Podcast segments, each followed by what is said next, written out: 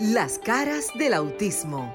Auténticos, unidos, inigualables, sinceros, maravillosos y originales. Todas las facetas de un mundo diferente y especial en Las caras del autismo con Sofía La Chapelle por Sol, la más interactiva.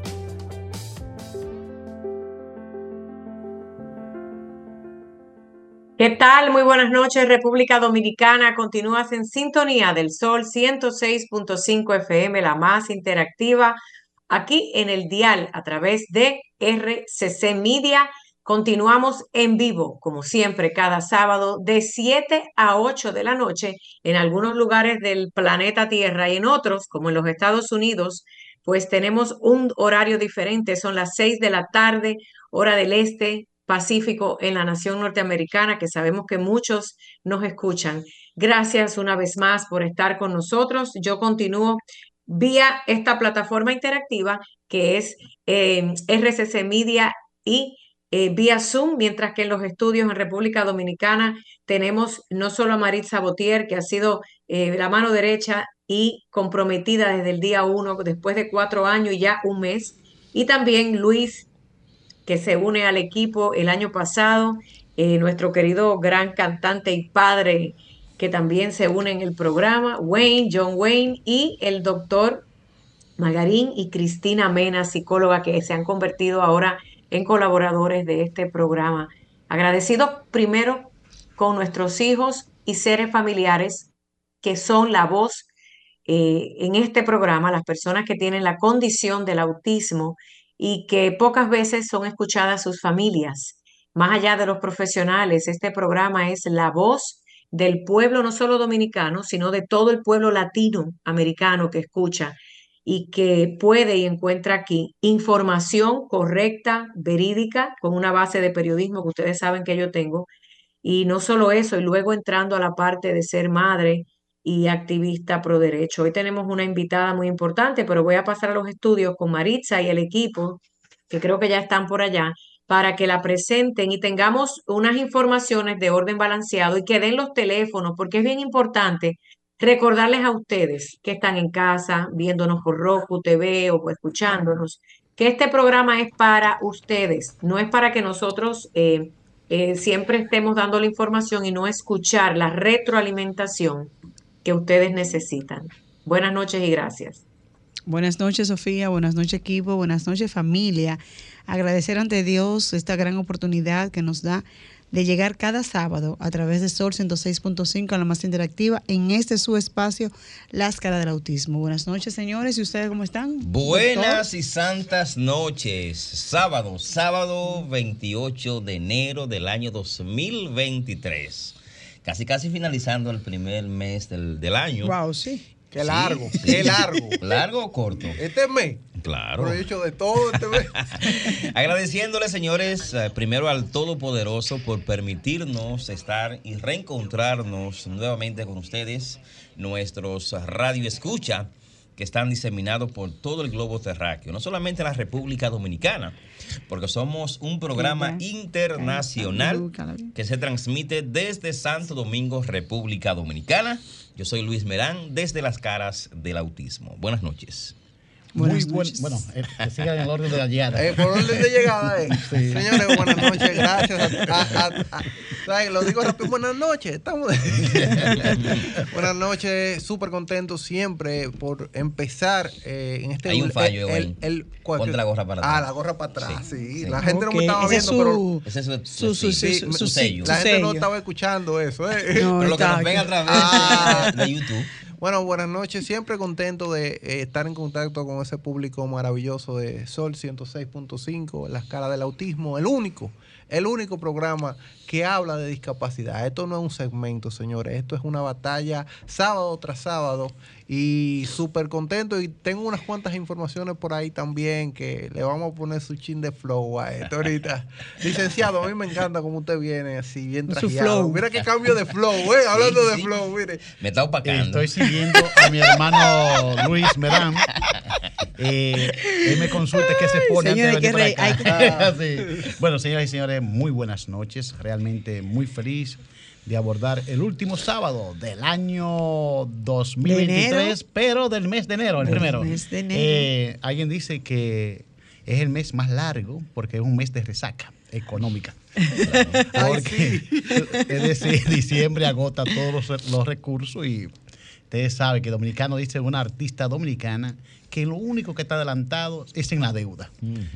Es triste, pero es así. Así es. Entonces, bueno. bueno, eh, nosotros por eso hemos creído, y el primer programa dijimos que teníamos que tener una especie de planificación para evitar salir de lo que vivimos diciendo de la dominicanada y todo el mundo incorporarse realmente en la parte productiva, tener una, eh, una especie de área financiera un poco saneada. Eh, siempre habrá, habrán excusas y habrán realidades. Todo va a depender de cómo cada uno de nosotros queramos eh, Asumamos ese asumamos rol, esa responsabilidad de cada uno de nosotros. Total, es una vida. Y hay dos caminos, el bueno y el malo. Tú decides en cuál de los dos caminos tú caminas. Y cuando algo, si el camino es duro, solo caminan los que son duros. Y por eso estamos aquí. Todos los que estamos aquí, comenzando con nuestra querida directora, eh, la licenciada Josefina Sofía. Sofía, Sofía. estoy bautizando. Sofía La Chapelle. Pero una barbaridad de mi parte, porque ella tiene nombre de reina, imagínate. Mal yo, que. Doctor, Eh, Sofía doctor, La tranquilo, que a usted se le, a usted se le este excusa todo. equipo- y este equipo realmente es un equipo muy valioso. Y creo que la máxima es que cuando el camino es duro, solo caminan los que son duros. Aquí están los duros. Eh, Así eh, es. eh, doctor, yo quiero, y con el permiso de todos los participantes aquí del panel, recordarle a las personas que quieran comunicarse con nosotros las diferentes líneas de comunicación y también tengan algunas preguntas para nuestra invitada de esta noche en este programa Las Caras del Autismo, que pueden llamarnos si están en República Dominicana a través del 809-540-165 de cabina. Y si están en el exterior, tanto en Estados Unidos como en Europa, al 1-833-610-165 y se comunican con nosotros. Si tienen alguna pregunta, alguna interrogante, algún comentario en este programa. Que nosotros somos los que estamos aquí en cabina, pero este programa es de todo el Eh, sector discapacidad. Así es. Lo repito porque siempre es una voz cantante que lleva nuestra directora, como dice el doctor Mangarín, Sofía La Chapel, que este programa es de todos, de todo el sector discapacidad. Y que se desahogue es. la gente. Si Claro. usted tiene una denuncia, lo que sea, también llame. Eh, O un agradecimiento también. No, un que yo cumpleaños, ¿verdad? que yo soy de problema. Eh. No, Ustedes me conocen. Entonces me- eh, se está quedando algo en que hay que darle eh, el patrocinio. El compañero habla que el único programa en República Dominicana que se produce a través de RC Media. RCC Media. Exacto. Y eh, en el- esta estación del sol es el único que habla de esta condición humana. Y un programa que está dirigido a la humanización de los demás seres humanos para la sensibilidad, el tratamiento y haciendo esfuerzo también por mejorar. En el día, en el día de hoy hay una invitada que está a Así punto de llegar. Eh, mientras tanto, creo que pueden ir avanzando. Vi que una de las especialistas, que creo que cada ser humano, de vez en cuando, de cuando en vez, debe consultarlo por menos una vez en el mundo. Es uno de, las- de los textos de la ciencia, de las ramas de la medicina, que no es vieja. Su gran avance eh, comienza a partir de los años 90. Ella aclarará, pero decir lo que tengo entendido, la neurología es una ciencia, una rama de la medicina nueva, eh, porque el cerebro sigue siendo objeto de Objeto estudio. de estudio, claro que sí. Objeto de estudio. Y no, hay, y no hay conclusiones al respecto. Todos los días aparece algo nuevo eh, con, concerniente al mismo. Y El, entonces, el órgano menos estudiado. sí. Todavía no ¿Qué tal? Compañeros, si me permiten, antes que llegue nuestra gran invitada, que es una científico, médico, y creo que Maritza tenía eh, eh, la, la- la parte de la producción de hacerle una pre-entrevista, porque es importante que nuestros invitados, ya que el público que nos escucha, miren, es bien delicado cuando hablamos de eh, autismo, y lo repito, porque el autismo es la única condición médica que es un gran misterio todavía para la ciencia.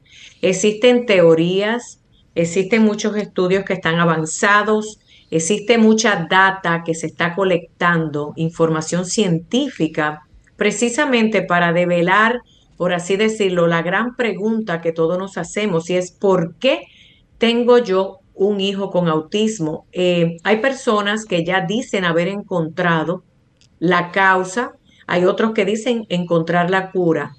A mí siempre me ha preocupado dentro del marco de la ética profesional del periodismo, de la manera que se debe de ejercer, es de escuchar todas las, las voces, pero nunca llegar a los extremos, y mucho menos cuando las autoridades a nivel mundial, como la Organización Mundial de la Salud, no ha dicho, ni la CDC, que es el Centro de Control para las Enfermedades y quien determina, por ejemplo, en los Estados Unidos, eh, eh, por qué una cosa y por qué no otra.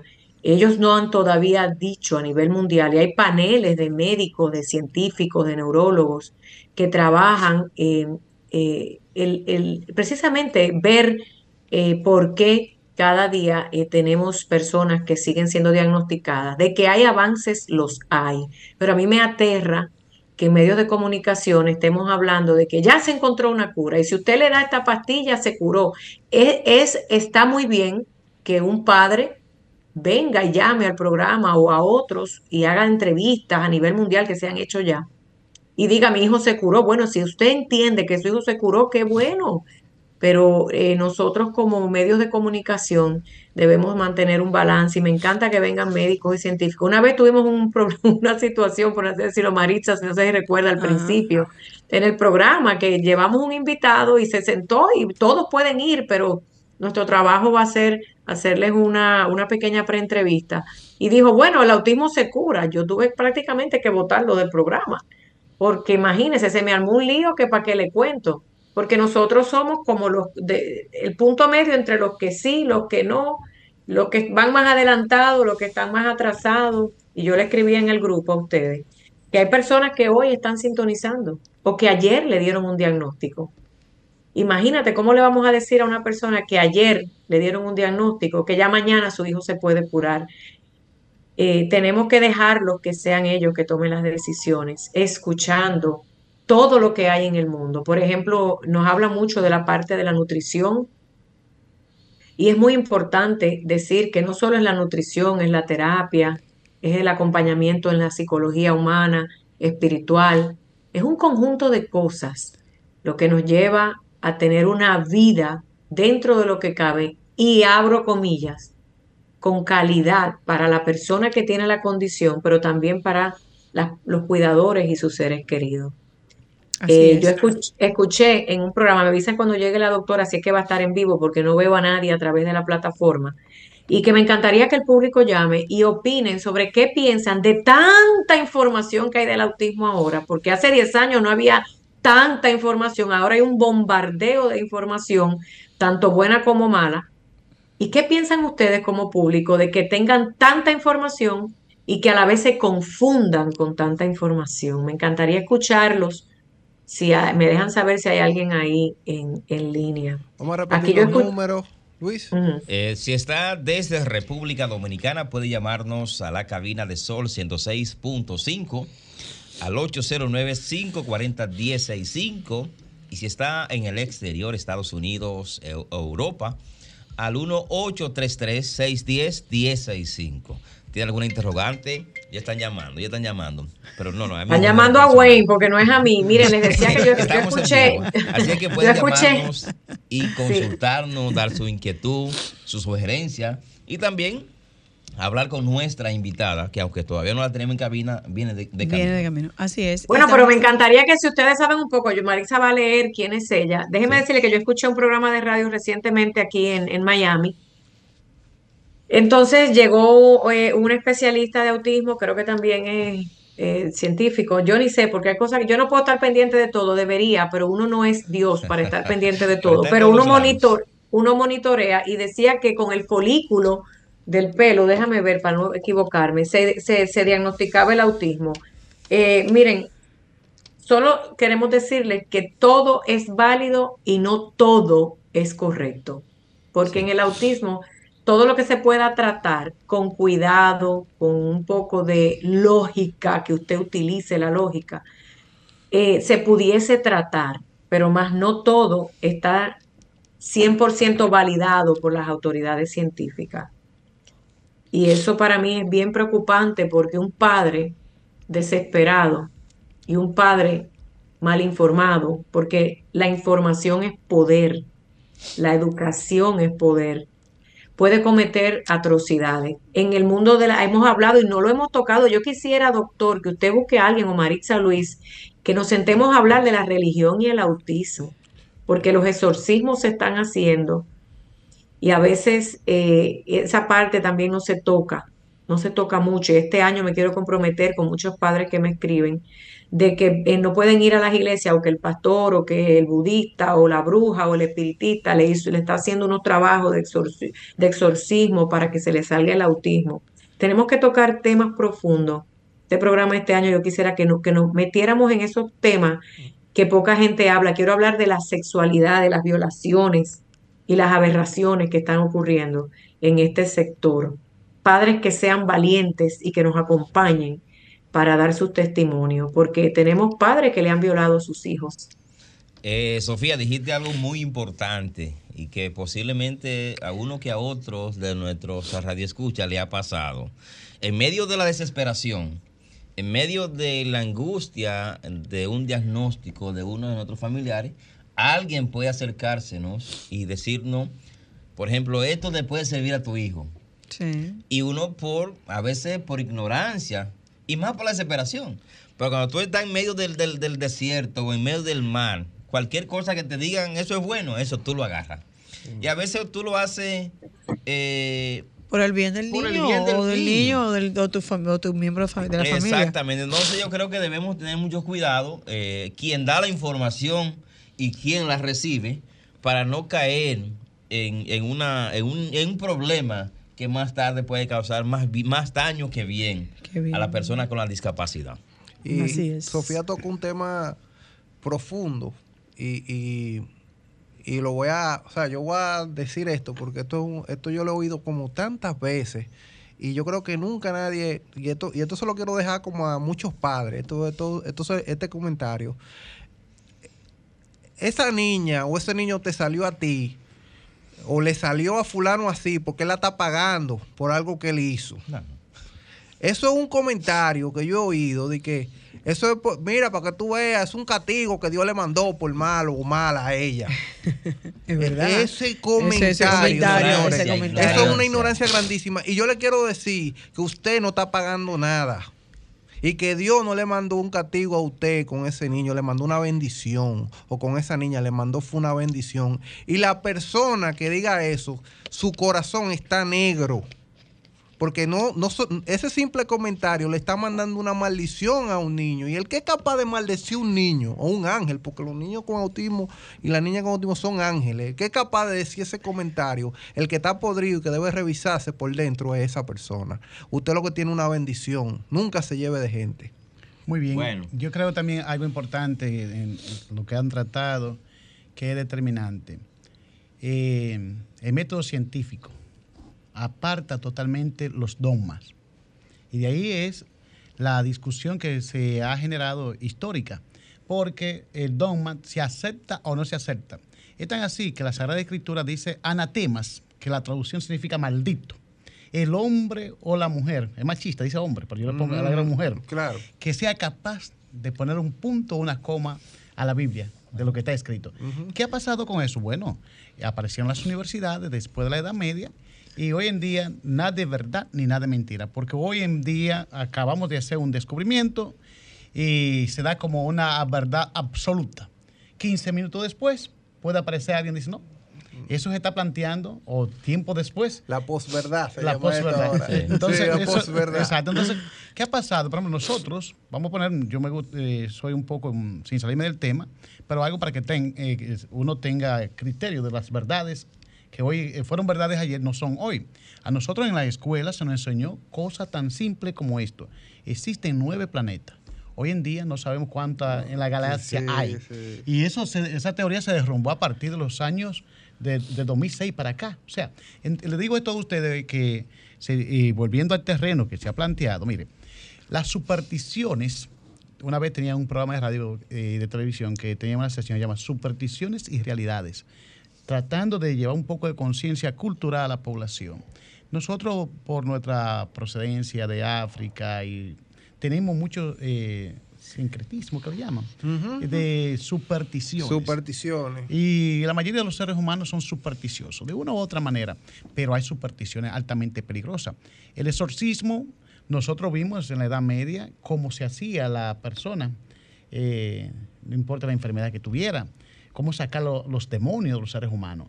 Y se llegó a un, un libro que se llama El martillo y la bruja, que era una especie de castigar a las mujeres, que si a una mujer le decían que era bruja, La quemaban en la- la hoguera. eh, no, la lanzaban al agua y con un bloque, o decir, con algo pesado. Sí se salvaba, como quiera se moría, porque decía que la salvó Satanás. Estaba poseída de Ah, no, Satanás. pero, hombre, no. Sí, hasta ahí en el extremo. Entonces, si se ahogaba, bueno, él, él fue la voluntad divina, porque merecía morirlo. Yo estoy Uy, sí, uy. eh, secundando lo que usted está planteando. Entonces, hay que tener alto cuidado cuando las personas me hablan de supersticiones. Eh, hoy en día, para concluir mi parte y nunca ah, monopolizar, como académico sé algo. Eh, yo veo las redes están llenas de muchas informaciones, pero yo tengo algo que hasta cierto punto un poco confiable, que es Google hasta cierto punto, pero cuando vienen de universidades, pero yo busco un tema específicamente y yo veo la Universidad Autónoma de Santo Domingo, es la nuestra de este país, pero veo la Salamanca de España, si está certificada la tesis que hay, que usted vea que eh, esta tesis ha sido avalada por esta universidad, le doy lectura. Pero no porque Juancito Cutupey No, no. descubrió y dijo, no, no, no, ¿qué descubrió y dijo? ¿Quién ¿Qué revista científica te, está avalando, certificando eh, lo que tú me estás diciendo? Entonces, esta parte, hoy estamos en la parte de la ciencia porque ahorita seguimos a la espera, yo espero que... termine Pero una, una cosa es que las nosotros que tenemos la oportunidad de tirar página para la izquierda o página para la derecha, Exacto. es diferente a esos padres que se encuentran en, en el monte de más monte, el monte del monte en la del provincia de campo. Duarte.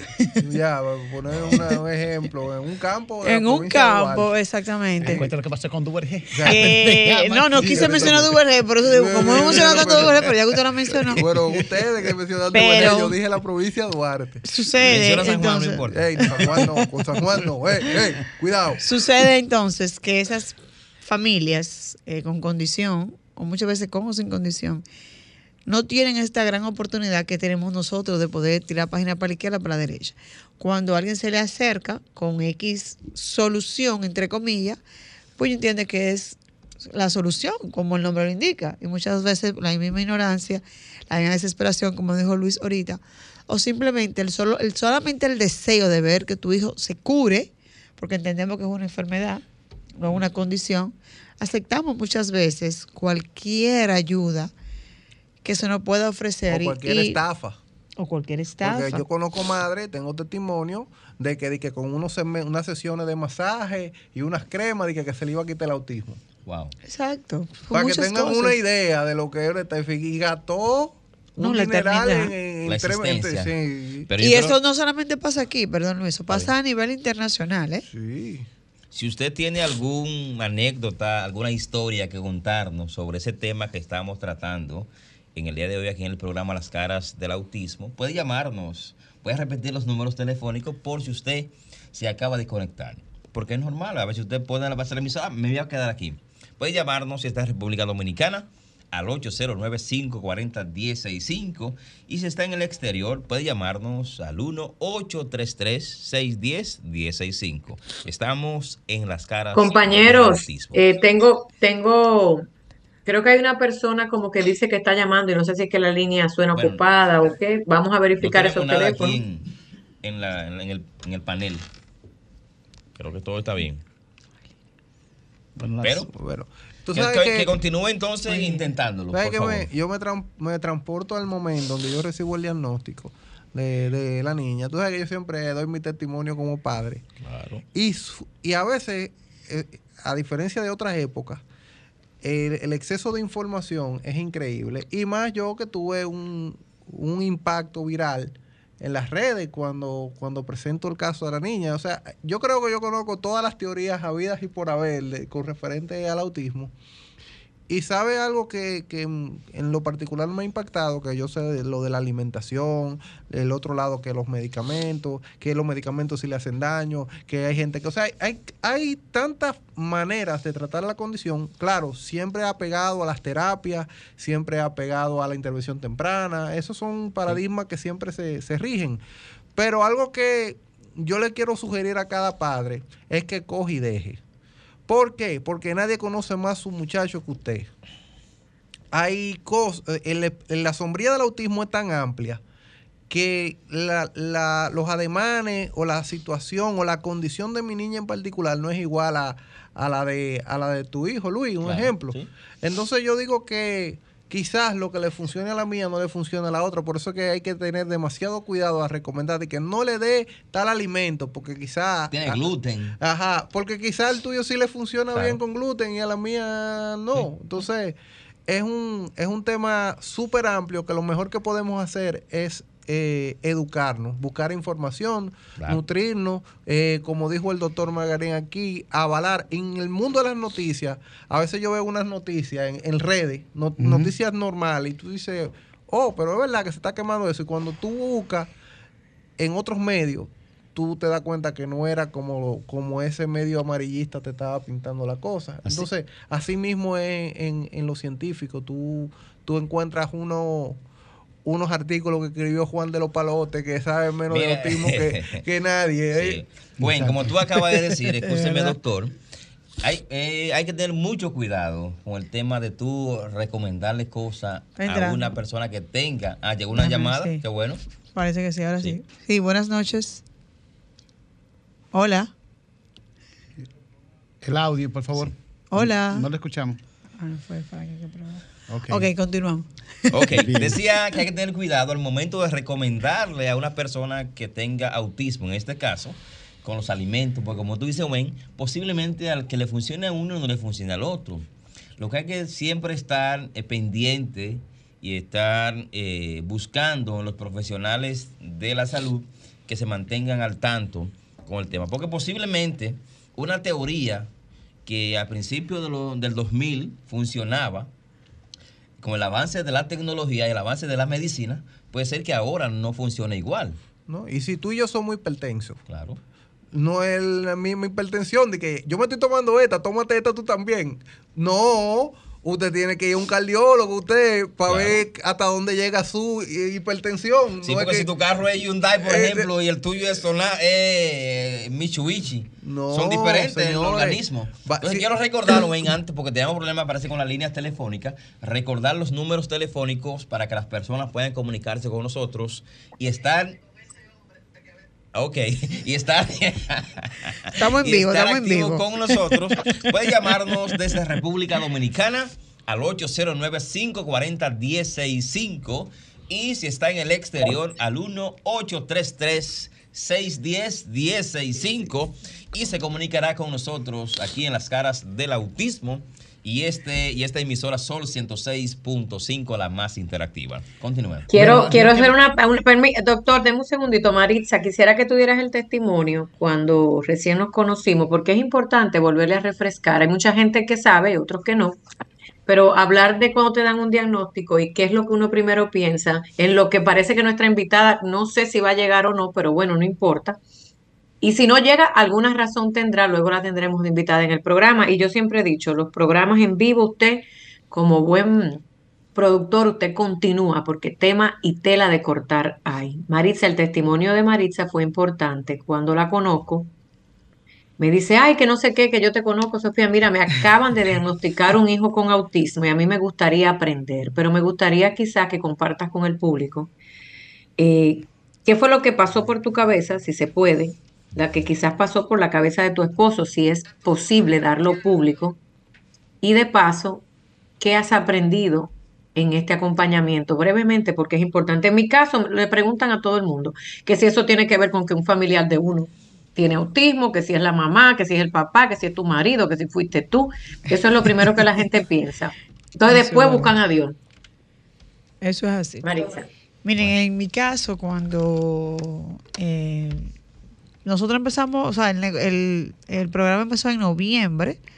¿verdad? Y a mí me diagnosticaron a Lucas en agosto. O sea, yo estaba prácticamente aprendiendo, tirando páginas para la izquierda. Iniciando. Eh, yo había visto a Sofía, obviamente. Eh, eh, recuerdo que la vi una vez en el Conde. Me la iba a acercar y por miedo no me la acerqué. Ahí.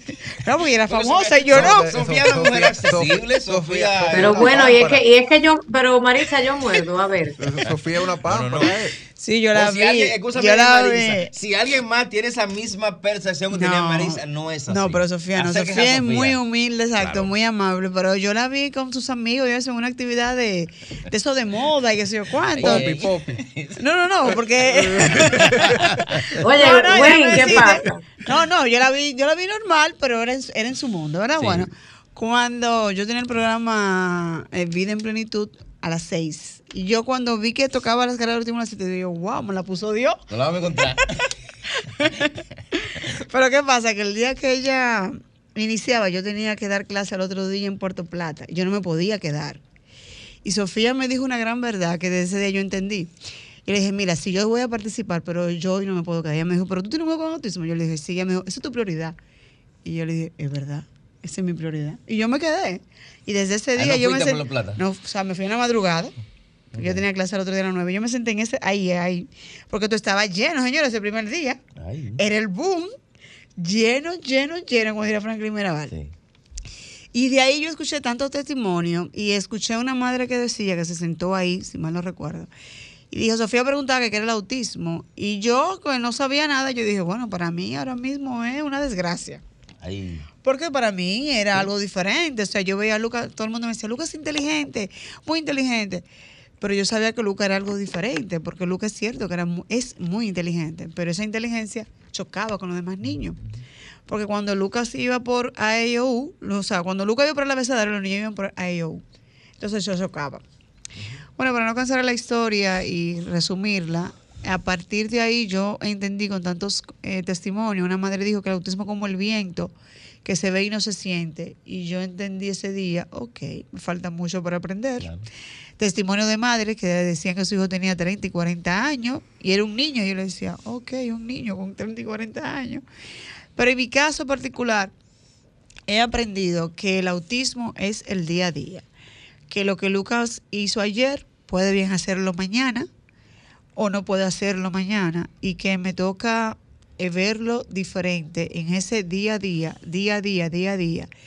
Y aprendí a, a no tener miedo, a no tener vergüenza, a decirle a todo el que, me, a que estaba a mi alrededor, incluyendo el colegio, que era la mano más idónea que nos iba a ayudar en el proceso, eh, con sus maestros, sus compañeros. eh, empecé a hablar, empecé a estudiar, hice un diplomado del mismo y empecé en el edificio a reunir a mis vecinos para que pudieran entender por qué Lucas eh, voceaba cuando pasaba y tú no lo mirabas, él decía, oye, yo estoy saludando, te decía Lucas. Y yo le decía, mira, lo que pasa es que él es muy cariñoso y él quiere que tú lo saludes. Porque a veces tú llegas a tu casa y tú no tienes saludo. Entonces, muchas veces no pasa eso. Y yo he aprendido alrededor ya, Lucas tienes, cumplió nueve años, gracias a Dios, en este mes, el 24, felicidades para mi hijo Lucas. Y aprendido en estos cinco años que llevo de terapia diaria, diaria, porque Lucas recibe terapia diaria, no solo Lucas, sino la familia completa. Hemos recibido terapia y hoy Lucas es otro niño a base de mucho sacrificio, de mucha terapia, de mucho esfuerzo, de muchas decisiones difíciles en un momento dado, de decir, bueno, tengo que priorizar si compro esto porque lo necesito o tengo que dejar esto para pagar la terapia del niño, que es lo principal. Entonces uno va aprendiendo y va dejando cosas materiales que en el camino uno va creyendo que son importantes, pero cuando tú dices, no, la terapia del niño es más relevante, hay que dejar esto porque hay que darle prioridad al niño. Y hemos aprendido eh, a ser también más unidos en la casa. No todos gira en torno a Lucas, al principio sí, pero ya no, ya Lucas es un miembro más con sus responsabilidades. Y hemos entendido que tenemos que darle las herramientas para que él cree su mundo, no que el mundo se cree para él, sino que él cree el mundo Bien. porque nosotros no vamos a estar siempre con él. Esa me Bueno, gustó. Esa muy me- bien, muy bien. Mira, cuando gustó. está dando su testimonio, podríamos llamarlo así, ¿verdad? Sí. me llegó a la mente algo que pasaba en mi casa y que poco a poco ha ido desapareciendo. Eh, Alex eh, no es hijo mío biológico, es, yo soy padrastro de él. Es tuyo de tu propiedad. Sí, sí, ya yo lo. pero ya yo- ya yo lo. a la junta ya, Ese de la junta Y ya. ese de aquí, del Claro, club claro, de ya nosotros. es del club de nosotros. Exacto. Yo me sentía como tan mal con la actitud de, de Alex al principio. Y este programa y algunas eh, cosas que he buscado en las redes o en, las- en el internet me han ido como moldeando poco a poco. Que ya para mí Ale es una, igualito que un niño normal. Bueno, él es normal, aunque Dentro tiene su condición. Exacto. Exacto. Y ya para mí, yo lo veo como que él no tiene la condición de autismo. Ya yo lo veo como que es el niño mío mayor que tiene nueve años, o la niña, tiene 10 años el mayor y la niña tiene ocho. Ya yo lo veo igualito. Exacto. Y, y así, las cosas han, han mejorado muchísimo. Al principio había muchas confrontaciones porque yo no entendía esa parte. Claro. Pero con este programa me ha ayudado muchísimo, debo admitirlo, y buscar información también. Y yo sé que, que son, eh, hay personas que tal vez estén pasando por lo mismo que yo pasé en un momento y que pasó Marix, hay que pasar. Bueno. ¿Tenemos llamada? Sí. Vamos a recibir esa llamadita, por favor. Se cayó. Se cayó. Sígalo intentando a el número eh, local al 809-540-1065. Y si está llamándonos desde el exterior, puede llamarnos al 1-833-610-1065. Comuníquese con nosotros, eh, preséntenos su testimonio, preséntenos su caso, que nosotros estamos aquí para ayudarle, para darle información, para darle asesoría, porque posiblemente tengamos más información. O usted puede ayudarnos también a nosotros, porque este es el programa. Bien. Ah, doctor. Bien, en este momento yo me gusta, digo que las personas como van avanzando se toman tema y cogen las cosas muy en serio. Eh, yo escuché a Sofía que decretó el año, eh, eh, el primer programa, el día eh, 6 de enero, dijo una gran verdad. Cada padre, cada madre que tenga un hijo con una condición debe hacerse cargo de, además de todo, y ser el propio maestro de su propio hijo. A partir de ese momento se me quedó algo. Con aquí escuché algo muy importante que me, eh, fue lo que más eh, me ha fortalecido. Él decía que eh, cuando se, hay un diagnóstico de un niño, los padres se forjan esperanza. Muchas veces los padres ven eh, el éxito de sus hijos como de ellos. Entonces, ¿qué pasa cuando tú dices, bueno, yo tengo un hijo que mínimo, eh, la 2P aquí en este eh, país, va a ser pelotero o político? La dos P. Eh, entonces, ¿qué pasa cuando tú entonces te dicen un diagnóstico? Bueno, tu niño tiene dislexia, Ujú. por ejemplo, que no va a leer ni escribir. Te dicen, eh, el primer diagnóstico, el médico. Entonces, esa esperanza que tú tenías con la 2P, tú la ves disminuida automáticamente. No es que no pueda llegar a- como tal. También en la otra parte, hay una palabra que es compuesta, responsabilidad. Hay que responder con habilidad. La, cuando un padre, una madre, tiene un hijo, porque nada más nosotros aquí es un programa dirigido eh, con el título del autismo, Sí. pero debemos enfocar las distintas Discapacidades. Discapacidades. discapacidades que tienen los seres humanos. Cuando el padre, la madre, tiene que asumir varios roles con relación a sus hijos. Varios roles. Entonces, entre ese rol, si usted tiene cuatro o cinco hijos, ya lo explicó Marisa, no es que usted va a concentrarse solamente en él. En ese, ¿no? Porque va a crear celo, disgusto en nosotros y daño para, eh, simultáneamente Y para los buscar una cuatro. solución va a crear un problema. Exacto. Sí. Entonces, tiene que buscar esa parte, eh, un equilibrio para cada uno, pero tomando en cuenta el que más necesita. Claro. El que más necesita. Entonces, yo creo entre nosotros, eh, quien habla tiene pariente con autismo, no hijo, pero sí tengo un sobrino. Yo felicito a su madre, felicito a su padre. La especie que se han consagrado única y exclusivamente único hijo, o hijo único. Entonces, de él hemos visto un avance extraordinario. Entonces, ¿pero por qué? Porque Yo no sé cuántos médicos han consultado, lo han sacado fuera del país. Han hecho todo, la To- diligencia, como decimos Todo lo que dice algo sobre eso, que hay que invertir, no tienen. Para eh, hablar con la- la- a los dominicanos. Sí. Porque los dominicanos dicen, eh, es decir, no tengo dinero para esas cosas. Y yo digo lo siguiente, nadie tiene dinero, pero todo el mundo tiene el dinero que necesita. Claro. Entonces, es ahí donde los padres, las madres, tienen que aprender a trabajar con prioridades, porque muchos de nosotros, ¿por qué muchos padres, bueno, cuando yo me fui a la universidad, que fui primero de mis hermanos, dijeron a mi padre, campesino, para tú tener tu hijo en la universidad, tú tienes que ser rico. Las universidades son muy caras. Tú no tienes, tú lo que tienes son 11 muchachos. Y apenas lo mal mantiene. Pero, eh, y, mi papá, y mi papá dijo, bueno, y los, yo conozco hijos de padres pobres que son profesionales.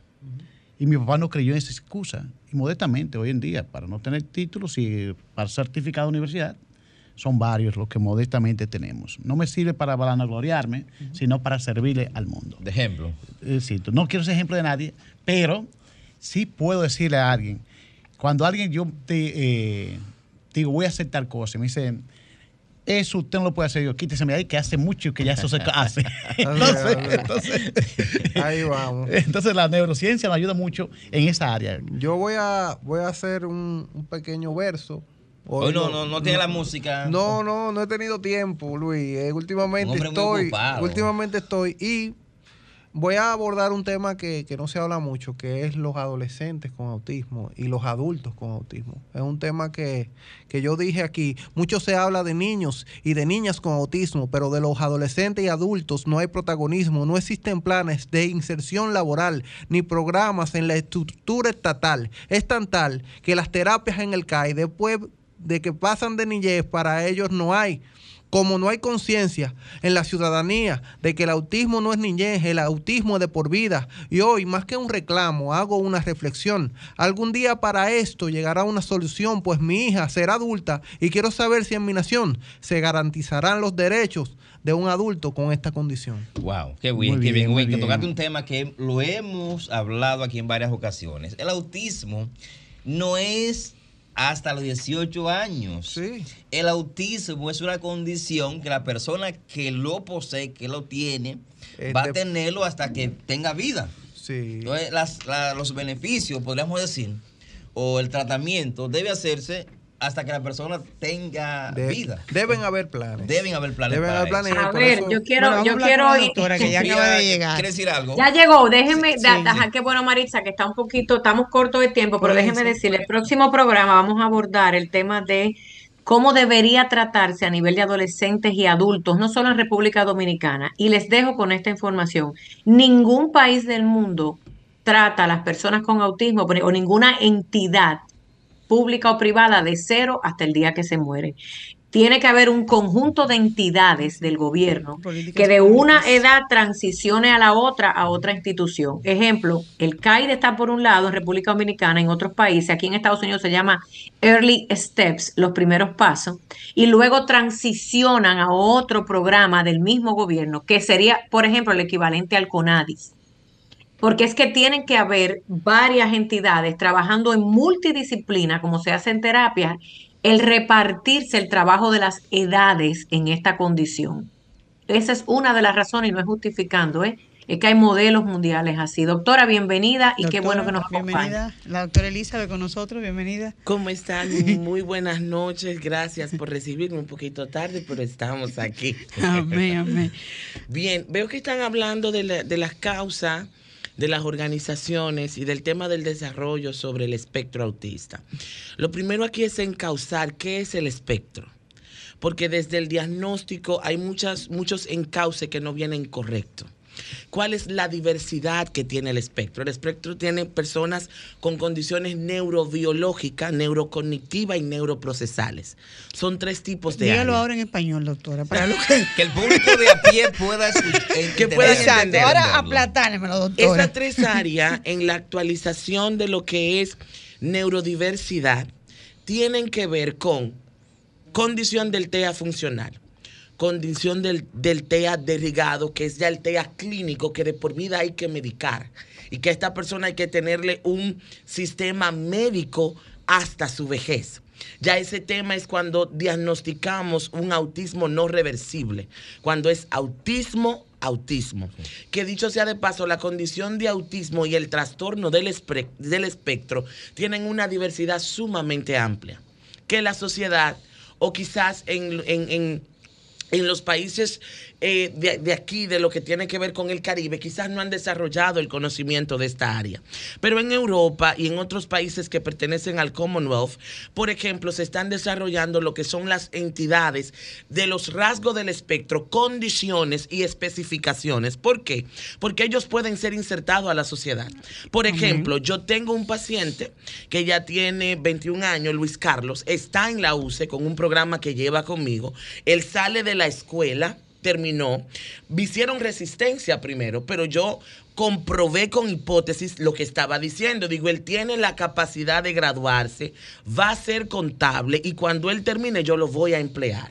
La última nota que me llevaron fue de A a B, 98, 97. El, el economista me llamó y me dijo, doctora, yo quiero pedirte perdón.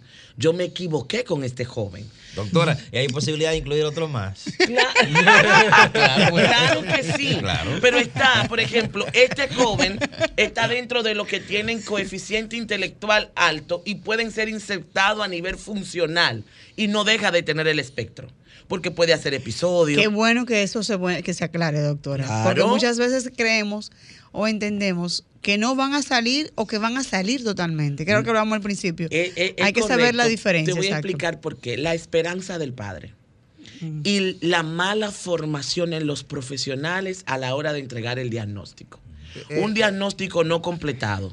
Eso yo siempre me vivo quejando, pero siga, siga. No, Usted lo dice más bonito. Un diagnóstico no completado. Y con- y con un padre sin un padre desesperanzado frente a una condición que no maneja y un profesional que le da muy pocas ah, muy pocas informaciones de lo que esto conlleva durante la vida de ser padre de un niño con el espectro, de un adolescente con el espectro, de un joven con el espectro y de un adulto con el espectro. O sea, tenemos cuatro tipos de, condiciones diferenciadas. Por ejemplo, el, doc- el doctor Cat en México desarrolló para su hijo un centro donde ellos, después que ya son jóvenes, adolescentes, si no tienen la capacidad de llegar a la universidad, entonces se le crea un mecanismo de programas ocupacionales.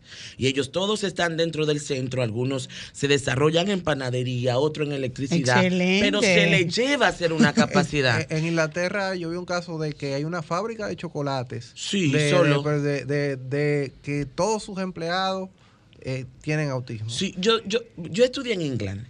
Y una de las cosas que tiene el Commonwealth ahora mismo en desarrollo es que estas personas hay que crearle dos tipos de cosas. Políticas públicas, políticas educativas, políticas clínicas. ¿Por qué? Porque ellos tienen una condición neurobiológica. Pero doctora, yo quiero que usted me, ha- me siga hablando. Me Sí, siga, sí, sí, porque sí, tengo sí, poco sí, tiempo. vamos bien, vamos bien, no de la diferencia del autismo. Las diferencias. Sí, sí, sí.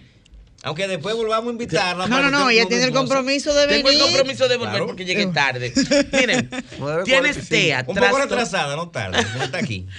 Trastorno del espectro autista. La palabra trastorno tiene muchas comorbilidades. ¿Por qué? Porque él va a mostrar rasgos en primera infancia, luego va a ir cambiando de edad y los rasgos van a ir desapareciendo. Luego va a adquirir otro tipo de comorbilidades y diversidad dentro de la misma condición. Por eso nosotros cuando diagnosticamos tenemos que especificarle al papá, mira, este niño de aquí a tantos años va a hacer esto, de aquí a tantos años, eso solo lo puede hacer a través de la neurociencia y la prolongación neurobiológica mediante la intervención neurocognitiva, según la edad y las tablas del desarrollo, desde el neonato. O sea, desde que son pequeños hasta su adultez. Mira, el cerebro va a ir evolucionando de esta forma, va a cambiar en esta edad, te va a dar esto en esta edad, él tiene la capacidad de esto, de esto, de esto, de esto, de esto y de esto. En Estados Unidos tienen intervención temprana. Los programas son gratis.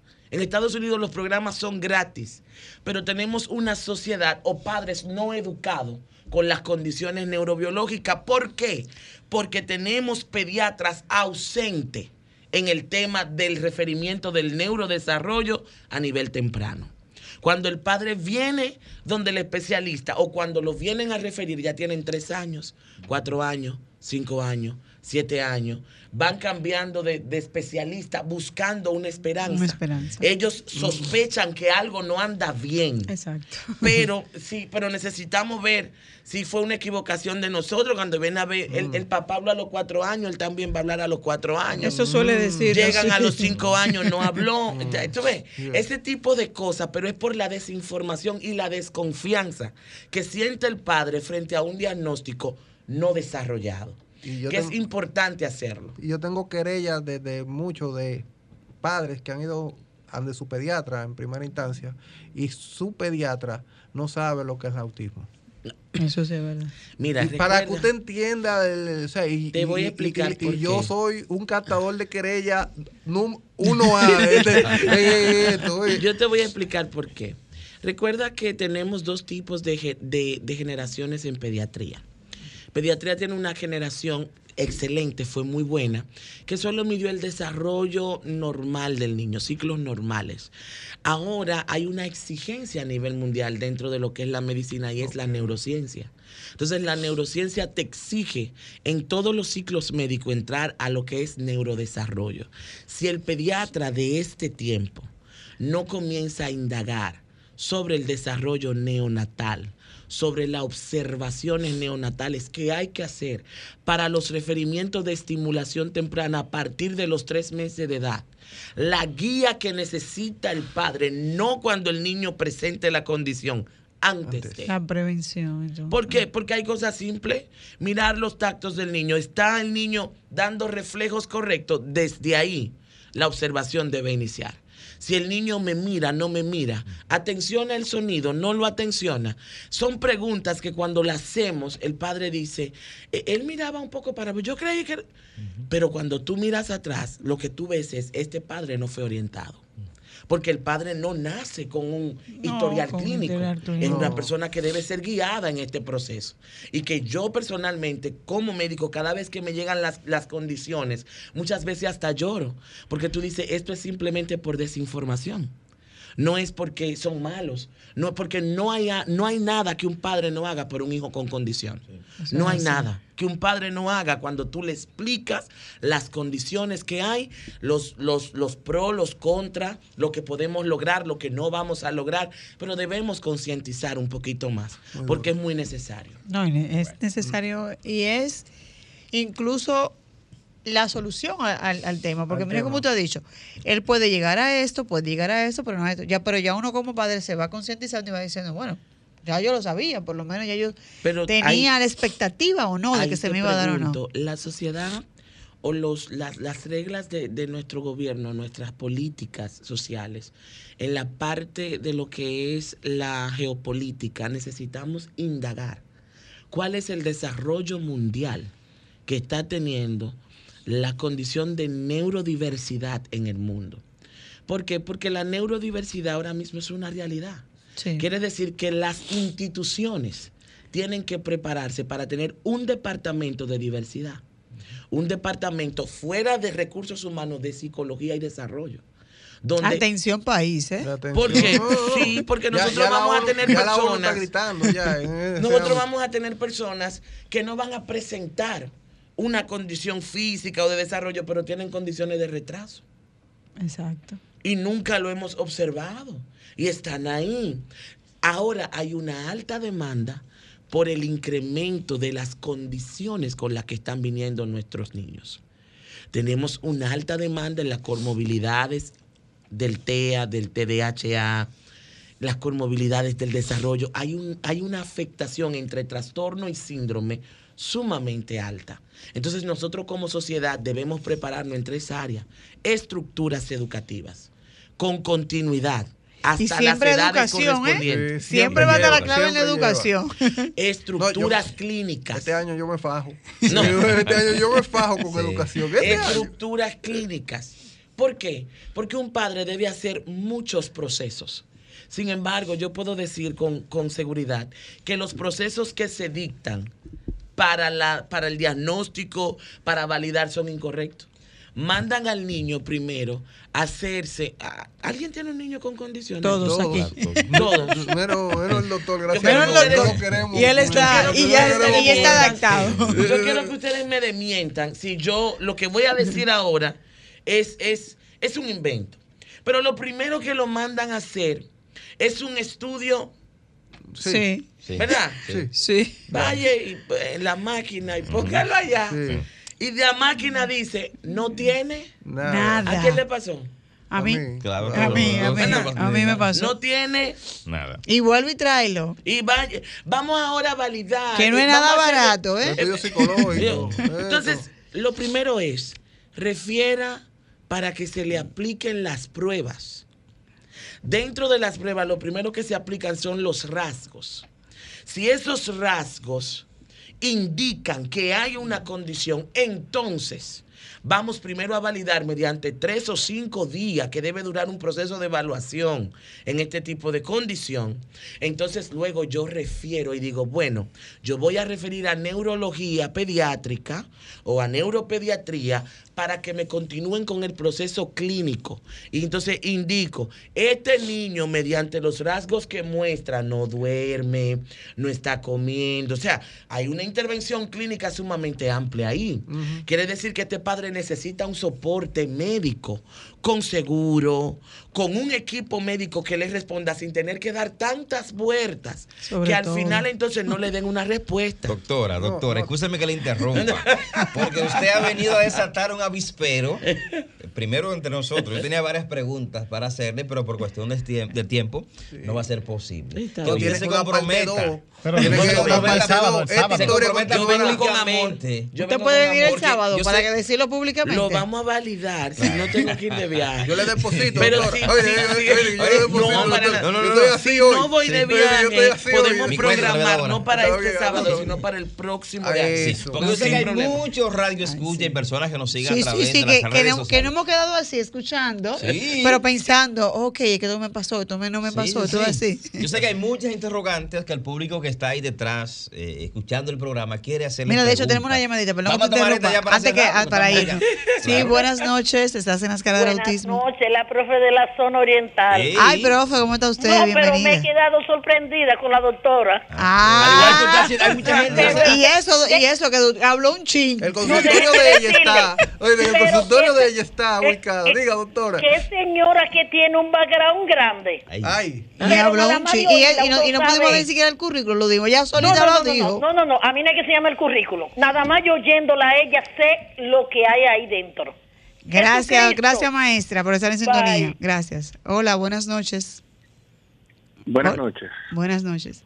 Mire, solamente para felicitar a la doctora y espero que ella pueda predicar dentro de su gremio y personas que están fuera de su especialidad para que los doctores se animen a dar los diagnósticos y a los referimientos con tiempo para, para poder hacer dar todos esos pasos que ella que ella hace y que más médicos puedan hablar con la claridad y la transparencia con la que lo está haciendo ella. Gracias. Gracias. Franklin, déjame con esta última llamadita. Hola, buenas noches. El panel está lleno, doctora. Ay, Dios mío. Buenas noches. Buenas noches. Sí, Sí, buenas. sí, le escuchamos. Sí, la cara del autismo, realmente. Le habla Samuel Valdés de este lado. Yo escucho el programa todos los sábados. Gracias por estar en sintonía. Y me uno y me uno a todo el que esté dispuesto a enfrentar, a quien tengamos que enfrentar para que se le dé las condiciones y la asistencia a toda persona que, que, que tiene niños con autismo. Sí, un aplauso. Claro. Eso es voluntario. Eso es Gracias, gracias por Bueno, estar ya en sabes, sigo escuchando, gracias. Gracias. Doctora, Gracias tengo el panel lleno, pero no me Pero tengo no que ir. No, Compromiso, entiendo, ya lo- el compromiso es suyo, No, doctora. yo, yo tengo el compromiso de volver. Y, y creo que, que es importante más que nunca, porque hay una sociedad, hay unos padres que piden a grito una luz Sí. en medio de esto. Amén. No todos, siempre lo digo y, y lo, y lo mantengo, si el proceso se llevara con transparencia, el padre, aunque es fuerte cuando tú recibes el diagnóstico, tuvieras más, tuviera más paz en el proceso. Amén. Lo llevara con más confianza. Y eso es lo que nosotros todos debemos perseguir. Bueno, doctora, son las 8 Sofía, de la ¿estás noche. Eh, de corazón. De corazón, doctora, Públicamente gracias. compromiso. si no este sábado, el Gracias, próximo para las doctora. Muchísimas gracias. Gracias de corazón. Necesitamos profesionales con transparencia. Usted puede también, donde esté, en Inglaterra, en la China, donde sea, vía Zoom, formar parte de este equipo. Desde hoy yo le hago y el equipo la invitación Claro a que, que se sí. convierta en una más de nuestro equipo dentro del área científica que necesitamos. Así que la que sí. invitación está hecha. Gracias. Señores, gracias. Hasta el próximo próximo sábado, Dios mediante. Bye bye. Mantente conectado a nuestro programa en las redes sociales. Búscanos y síguenos en Facebook, Instagram y YouTube como Sofía La Chapelle TV. Las caras del autismo por Sol, la más interactiva.